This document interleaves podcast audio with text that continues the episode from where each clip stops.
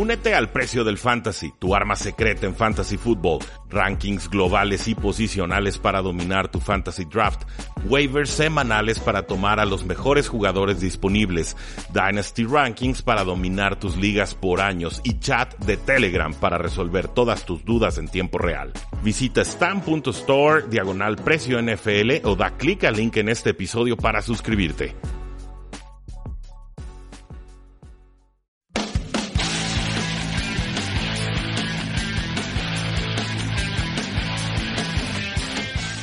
Saludos a todos y bienvenidos a Tres y Fuera, donde la NFL no termina y nosotros tampoco. Mi nombre es Rudy Jacinto, me encuentran en Twitter como arroba paradoja NFL. Es para mí un gusto, como siempre, poder cerrar esta semana. Ahora sí, hablando de un juego de pretemporada, un juego muy diluido, con muchos suplentes y demás, pero aún así nos deja algo de reflexiones y también vamos a aprovechar este espacio para platicar sobre todas las novedades de receptores a lo largo de la NFL. Antes de hacerlo, no olviden seguirnos en todas nuestras formas de contacto, Facebook, Twitter, Instagram, YouTube. Suscríbanse a este su podcast Tres y Fuera desde su celular. Nos encuentran en Spotify, en iTunes y por supuesto también en ebooks para que no se pierdan un solo episodio. Ya no tardamos en tener eh, cinco episodios por semana. Seguimos con ritmo de tres, pero creo que ya el ritmo de noticias es tal que tenemos que pasar a cinco eh, episodios. Ya tuvimos el juego del Salón de la Fama, un enfrentamiento entre los Atlanta Falcons y los Denver Broncos. Se resuelve 14 a 10 a favor de los Broncos. Un juego con la novedad de que el head coach Big Fangio, que debuta como head coach por fin después de décadas de estar en la NFL, tenía piedras en el riñón y dijo no, no me voy a perder este debut por nada y ahí estuvo después de su tratamiento. Debió haber sido dolorosísimo, pero lo respeto por eh, hacerlo, por intentarlo.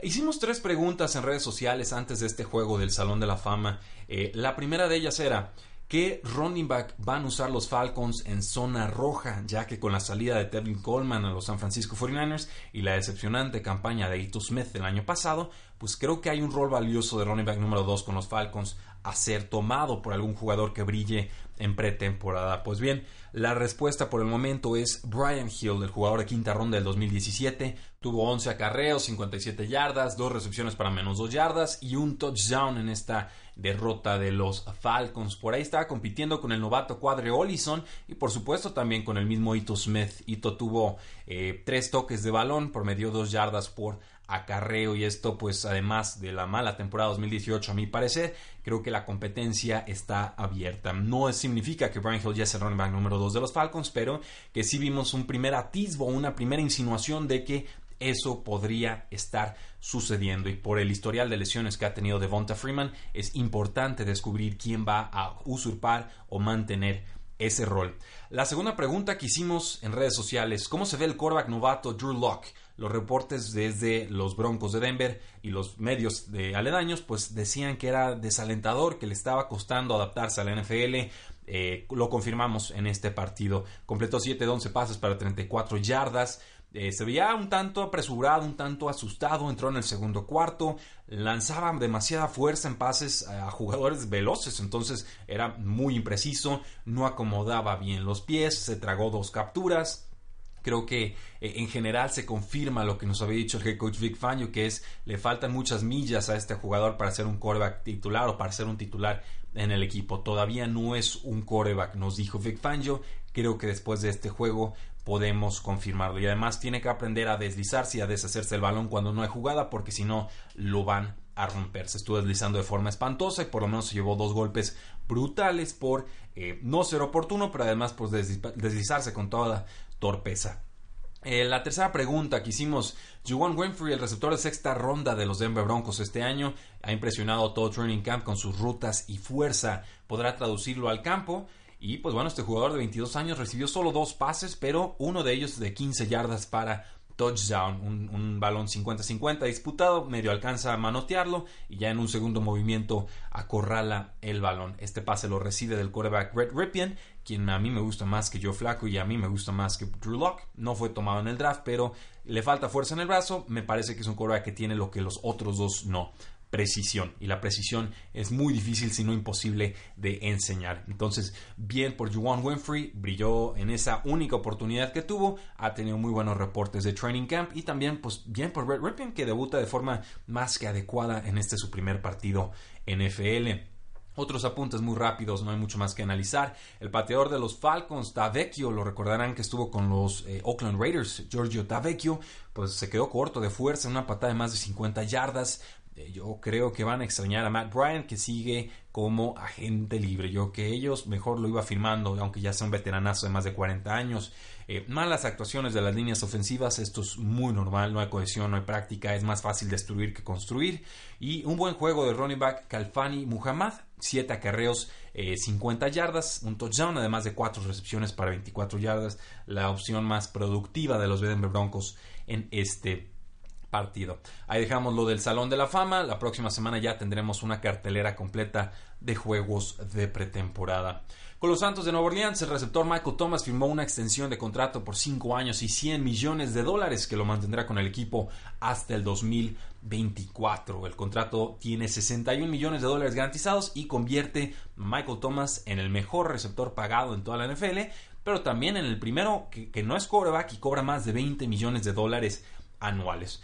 Ha promediado 107 recepciones, 1262 yardas y 8 touchdowns como eh, jugador de los Santos de Nueva Orleans, fue la selección número 47 global en el draft del 2016. Apenas va a cumplir los 26 años en marzo. Me parece una extensión muy merecida, onerosa sí, pero veremos si las renovaciones que vienen a futuro a Mari Cooper y Julio Jones, y por ahí se me está escapando un nombre más, eh, ellos seguramente estarán cobrando más porque Thomas fue el primero en firmar y entonces se vuelve la referencia o el piso para los demás eh, jugadores. Con los Santos también un receptor novato, Emmanuel Butler, ha estado impresionando a lo largo del training camp. Eh, parece que el head coach Sean Payton le dio algunos cumplidos a pesar de que no fue seleccionado en el draft. Eh, hay una posición abierta con los Santos de Nueva Orleans. No tuvieron mucha producción de sus receptores abiertos más allá de Michael Thomas, por lo cual Creo que eh, cualquier jugador que impresione podría hacerse un rol importante en este equipo, quizás detrás de Ted Ginn y eh, por supuesto de Tricon Smith, que entra su segundo año. Y los Santos también cortaron al receptor Cameron Meredith, exjugador de los Osos de Chicago. Lo recordarán como alguien que brilló 66 recepciones, 888 yardas, 4 touchdowns en el 2016. Desgraciadamente se rompe el ligamento cruzado anterior en una pretemporada no lo renuevan los Osos de Chicago, lo firman los Santos de Nueva Orleans, dos años, casi 10 millones de dólares el año pasado, no estuvo sano, jugó apenas en seis partidos, no hizo prácticamente nada. A sus 26 años estará buscando una nueva oportunidad, de hecho está ahorita en prácticas con los Patriotas de Nueva Inglaterra, pero parece difícil que recupere ese nivel físico que tuvo en algún momento. Esperemos que logre recuperarlo, pero para ser firmado por un equipo NFL, primero tendrá que demostrar que está sano. Con los Falcons, pues solamente que el general manager Thomas Dimitrov dice que pretenden convertir a Julio Jones en el receptor mejor pagado de toda la liga. Entonces, ojo ahí, la referencia en estos momentos, 20 millones de dólares anuales de Michael Thomas con los Santos de Nueva Orleans. Con los Cincinnati Bengals, finalmente eh, AJ Green, el receptor estrella, sí se sometió a una cirugía menor de tobillo, así le describen en los medios. Tenemos un tiempo esperado de recuperación de 6 a ocho semanas. Tenemos que descontarlo en ligas de fantasy fútbol de cuarta ronda en adelante. Creo que ya podemos considerarlo. Pueden armar un trabuco de equipos si AJ Green regresa sano, pero obviamente el riesgo es que no regrese sano o que se vuelva a lastimar ya habiendo regresado a los emparrillados. Por lo pronto sí se espera que pierda juegos de temporada regular. Con Tariq Hill sufrió una lesión de cuádriceps, no fue nada del otro mundo, una lesión menor, no hay preocupación a largo plazo, pero simplemente es algo a monitorear. Con los Patriotas de Nueva Inglaterra eh, está recuperándose Julian Edelman de una lesión en el pulgar izquierdo. Es una lesión un poco más seria de lo que los Patriotas se habían indicado en un principio. Y también de Marius Thomas, que llegó en agencia libre, sigue en PUP recuperándose de su ruptura del tendón de Aquiles a sus 31 años. Creo que no llega al inicio de temporada, seguramente se queda en lista de PUP y eh, sería un jugador que se perdería entonces las primeras seis semanas de temporada eh, regular. Con los gigantes de Nueva York lo había insinuado en un programa anterior, ahora vamos a entrarle de lleno. El receptor número uno, Sterling Shepard, se rompió también el pulgar en una práctica del jueves pasado. Se considera que está semana a semana, por lo cual Evan Engram y Saquon Barkley son los jugadores más importantes que quedan en esta ofensiva. El receptor número 2, Golden Tate, pues fue suspendido cuatro juegos por violar la política de sustancias indebidas. Eh, Tate está, está, apelando, no creo que vaya a proceder. Está tratando de usar una defensa que intentó en su momento Robert Mathis de los Indianapolis Colts, diciendo que la sustancia prohibida la sufrió, la, la indujo porque eh, estaba en un tratamiento de fertilidad. Creo que a la NFL no le va a importar y seguramente se perderá el primer mes de acción. El receptor número 3, Corey Coleman, que en teoría iba a ser la amenaza profunda del equipo, se rompió el ligamento cruzado anterior, estará fuera toda la temporada. Entonces, pues queda Evan Engram, queda Saquon Barkley, nos queda Eli Manning. Eh, va a estar muy fea la temporada de los Gigantes de Nueva York. En verdad, no, no creo que les vaya nada bien. Serios candidatos a ser el primer pick global en la temporada 2020. Veremos qué clase de agentes libres pueden conseguir en este periodo. Pero por ahí sonaba Kelvin Benjamin, que no entusiasma nada. Ex selección de Dave Gettleman. Creo que se le complican mucho las cosas a los gigantes. Nos quedan jugadores como Dare Slayton, tomado en este draft en tercer día. Eh, Russell Shepard, que lleva muchos años ahí, no ha hecho nada. Benny Fowler estuvo un rato con los Denver Broncos, lleva rato aquí también con los gigantes. No espero mucho. Alonso Russell, no les puedo comentar absolutamente nada de él. Con los Jacksonville Jaguars, el receptor slot Marquise Lee sigue recuperándose de una lesión de rodilla del año pasado. Eh, se perdió todo el 2018, ha producido en el pasado y creo que podría desarrollar buena química con Nick Foles, pero primero tiene que regresar a el emparrillado. Con los Jets de Nueva York, en un principio Jamison Crowder, el receptor slot que llegó de los Washington Redskins, pues había sufrido una lesión de pie o de tobillo izquierdo, fue a vestidores, se pensaba que iba a ser grave, finalmente pudo regresar, puede entrenar, eh, el mejor pronóstico que, pudimos haber recibido después de esa eh, muy temida lesión creo que se va a convertir en un receptor importante para Sam Darnold y que es una opción válida a ser tomado en ligas PPR.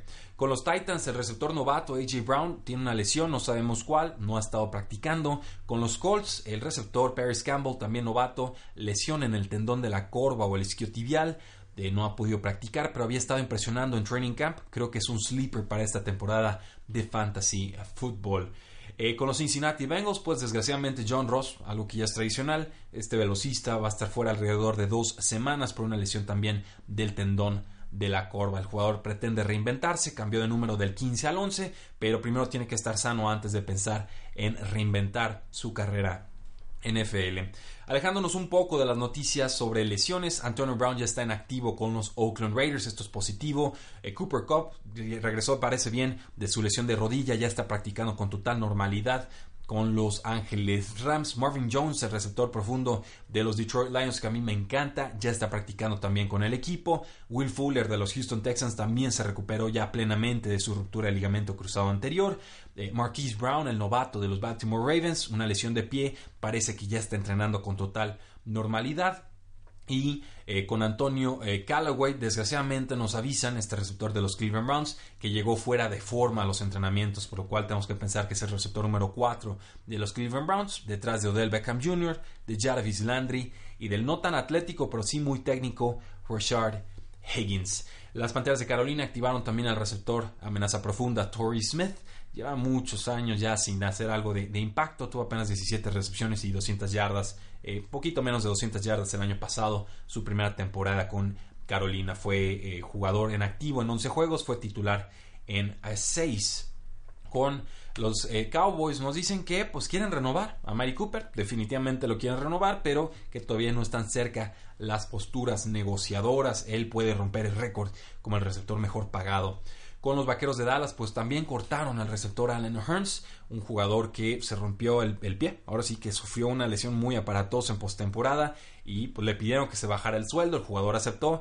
y en esa misma semana van y lo cortan. Qué desdichados los Vaqueros de Dallas tratando así a este pobre jugador, pero bueno, finalmente eh, firma Allen Hearns con los Delfines de Miami después de su exitoso paso con los Jacksonville Jaguars y su no tan exitoso paso con los Vaqueros de Dallas Con Los Ángeles Rams, el receptor Robert Woods recibió un aumento salarial sin tener que comprometer más años de su carrera. Cobrará un millón más en 2019 y dos millones más completamente garantizados en el 2020. Bien por él, 27 años, ya había superado con creces lo que le pagaban según su producción en el campo. Merecía un aumento, se lo terminan dando Los Ángeles Rams, por lo cual va a estar cobrando 5.5 millones esta próxima campaña y seguramente 7.5 millones en el 2021. Tiene bonus de roster, que significa que le dan un bono o un incentivo extra por estar en activo con el roster cuando inicie la temporada. Drake Hill, bueno, aparte de su lesión que no fue grave, salió y se disculpó por el mal lenguaje que usó en una grabación que se hizo pública. Dijo que era una falta de respeto y que prometía nunca más volver a hablar así. Yo ya no sé si creerlo o no. El caso es que va a poder jugar esta temporada y esperemos no tenga más problemas extra cancha porque ahí sí se le termina su carrera en la NFL. El head coach de los Tampa Bay Buccaneers, Bruce Arians, dice que Chris Godwin nunca va a salir del campo, que encaja perfecto con lo que quieren hacer, que lo pueden usar en el slot, que lo pueden usar como amenaza profunda, que nunca quieren que salga del campo. Es un jugador muy talentoso. Cuando se lastimaba de Sean Jackson, producía a Chris Godwin y además sale Aaron Humphries, que era el receptor slot del equipo. Entonces, parece el sleeper menos sleeper de todos porque todos esperamos que tenga una gran temporada Chris Godwin. Tómenlo con total confianza en sus ligas de fantasy football. Con los Green Bay Packers, pues parece que está teniendo buenas reseñas Marquez Valdez Scantling, el favorito para ser el receptor número 2 del equipo. Esto después de comentarios muy positivos que le dio Aaron Rodgers. Jerónimo Allison apunta entonces como receptor slot, dice que ese ha sido su enfoque en esta temporada, que es un jugador versátil, un jugador grande, un big slot, 6'3, 222 libras, y que a Aaron Rodgers en el pasado le ha gustado llenar de targets a Jerónimo Allison, entonces parece que él empieza a hacer algo de ruido. Jimon Moore, tomado el año pasado, también condiciones atléticas muy intrigantes, ha estado soltando pases en training camps, está en riesgo de ser cortado por el equipo. Su valor de Dynasty es bajísimo, necesita un muy buen verano, si no se va seguramente del equipo. Con Dante Moncrief, pues parece que abrió como el resultado número 2 de los Pittsburgh Steelers, pero se lastimó, por lo cual Deontay Johnson, el novato, fue quien estuvo supliéndolo y James Washington quedó un poco eh, relegado. A ver cómo se sigue disputando esta batalla de training camp, pero por el momento sería Dante Moncrief como favorito receptor número 2, Deontay Johnson como receptor número 3 y James Washington como receptor número 4. Con las Panteras de Carolina, el coordinador ofensivo North Turner nos dice que Curtis Samuel ah, se ha convertido en un corredor de rutas excepcional. Otro de estos sleepers que no son tan sleepers, creo que va a tener una gran temporada junto a DJ Moore. Tómenlo en sus, al final de sus rondas de draft. Creo que por ahí del ronda 9, ronda 10 ya se vuelve muy válido tomar a Curtis Samuel. Creo que va a producir como jugador de sexta ronda o mejor. Eh, con los Seattle Seahawks, Tyler Lockett y DK Metcalf están prácticamente sentenciados como receptor número uno y número dos de este equipo. Eh, y así lo indican la forma en la que han sido utilizados en las prácticas. Con los Baltimore Ravens, ojo aquí, Miles Boykin, un receptor que les presumí en pretemporada, ha sido muy impresionante también en training camp. Parece que ha sido el jugador más productivo de todos los receptores. Marquise Brown se ha perdido tiempo por esta lesión de pie que comentábamos. Y su competencia son jugadores como Seth Roberts, que llega de Oakland Raiders, no me gusta. Willie Smith, receptor slot más bajito, sí me gusta. Michael Floyd ha rebotado por casi la mitad de la liga. y ya no se espera mucho de él. Entonces es un jugador enorme, un jugador con condiciones atléticas formidables. O sea, no, puede que no hayamos visto un jugador con condiciones Spark tan verdaderamente espectaculares. Y si además está atrapando todos los pases que le mandan y corriendo buenas rutas, eh, olvídense, Miles Boykin se convierte en un excelente sleeper.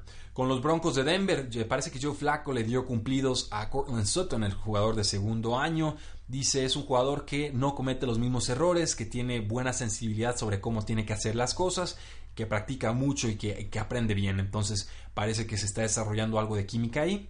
Y con Emmanuel Sanders parece que regresa plenamente bien de su lesión del tendón de Aquiles, por lo cual creo que podemos irle proyectando un rol significativo en esta ofensiva. Yo sigo teniendo algunas dudas, pero los reportes ciertamente han sido positivos y yo sí espero verlo ya en la semana 1. Ojo aquí aficionados a los Patriotas de Nueva Inglaterra, Maurice Harris ha sido el receptor que más ha impresionado en este training camp y lo ha sido por mucho. En este último día de prácticas tuvo 8 targets, 8 recepciones, igual que James White. Ambos fueron líderes en recepciones en esa práctica. Parece que está funcionando mejor, de que incluso el novato en Kill Harry. Entonces, ojo ahí, hay una oportunidad enorme y parece que Maurice Harris puede hacerse con un rol importante en este equipo. Sobre todo hago el apunte para jugadores en ligas de dinastía. Con los Buffalo Bills parece que John Brown, esta amenaza profunda que a mí me encanta, ha sido el jugador ofensivo más impresionante en Training Camp. Por ahí Robert Foster, que también me gustaba mucho y cerró muy bien la temporada pasada, un diciembre excepcional junto a Josh Allen, pues parece que está relegado en estos momentos al segundo equipo. Es muy talentoso, tiene potencial. En ligas de dinastía recomiendo no tirarlo todavía. Soy de la idea de que el talento tarde o temprano sale a flote y hay que darle paciencia y oportunidades a este buen jugador Robert Foster de segundo año. Con los Washington Redskins parece que Trey Quinn es prácticamente el receptor slot garantizado para esta ofensiva. También válido tomarlo al final de sus rondas de ligas PPR para el fantasy football. Eh, con los vikingos de Minnesota, Kirk Cousins dice que Chad Beeb está convirtiéndose en un difference maker en un playmaker parece que se convierte entonces en el receptor número 3 de esta ofensiva de Minnesota. Les ha costado mucho encontrar un receptor número 3 de capacidad. Espero que ya desplacen por fin a la Treadwell, que ha sido sumamente ineficiente, y que Chad Beebe pueda ayudar en ese sentido. Con los Indianapolis Colts nos dice el general manager Chris Ballard que eh, pues que les esperan mucho del jugador de segundo año Dion Kane, alguien que estuvo impresionando en pretemporada del año pasado, pero que se lastimó el ligamento cruzado anterior. Entonces parece que en Training Camp se ha visto un poquito oxidado, es normal, está regresando a ritmo, pero no descarten a Dion Kane para tener un impacto en esta ofensiva hacia el final de la temporada regular. El equipo sigue creyendo en él y creo que los eh, jugadores de ligas de dinastía todavía deberían de hacerlo. Con los Kansas City Chiefs nos dice Nate Taylor de The Athletic que DeMarcus Robinson será quien usurpe o ocupe el rol de Chris Conley, que ahora es jugador de los Jacksonville Jaguars en esta ofensiva eh, de los Chiefs. Entonces se va Chris Conley, entra DeMarcus Robinson, él va a cumplir ese rol.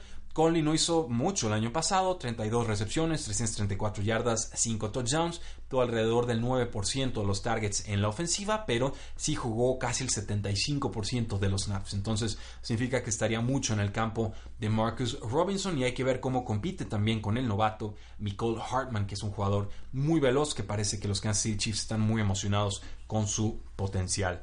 Con los Cardinals nos dice Mike Jurecki que, eh, bueno, en la página oficial de Cardinals.com, que el receptor novato de sexta ronda, Keyshawn Johnson, ha seguido brillando en esta primera semana de Training Camp, superando incluso a Andy Isabella y a Hakeem Butler, que fueron tomados en rondas más tempranas.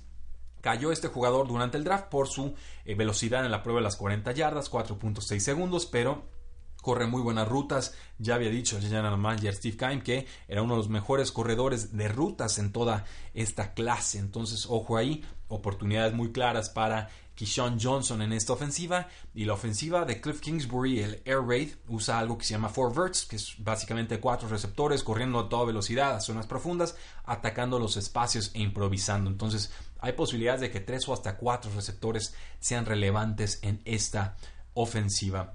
Con los Patriotas de Nueva Inglaterra, un pequeño apunte sobre Braxton Berrios. Parece que eh, Mike Reese de ESPN cree que sí va a llegar al roster final de 53 jugadores. Es alguien que podría ocupar el rol de Dania Mendola, más o menos es el estilo de juego, o incluso un Julian Edelman, pero más a futuro.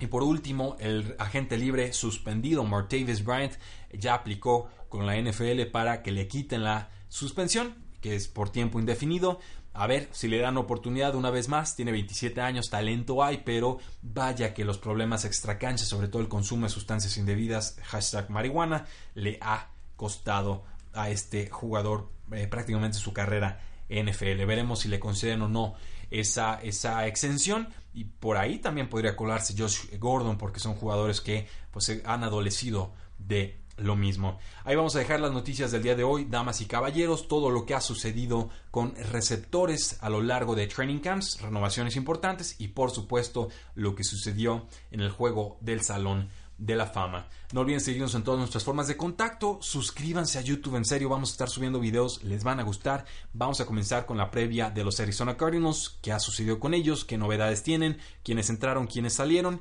cómo creo que va a funcionar esa ofensiva y defensiva y por supuesto dar la previa o la predicción de cómo creemos que le irá a los Cardinals en esta temporada 2019. No se lo pierdan, suscríbanse al canal de YouTube, ahí vamos a dejar el contenido, denle clic a la campanita para que les lleguen las notificaciones y muchas gracias porque gracias a ustedes este proyecto puede seguir creciendo. Vamos a tener novedades eh, sobre tres y fuera, sobre cómo va a seguir evolucionando este proyecto, sobre cómo van a llegar algunos patrocinadores, parece que ya nos están poniendo el ojo también en ese sentido y eso es gracias a ustedes. Así que disfruten su fin de semana, la NFL no termina y nosotros tampoco. Tres y fuera.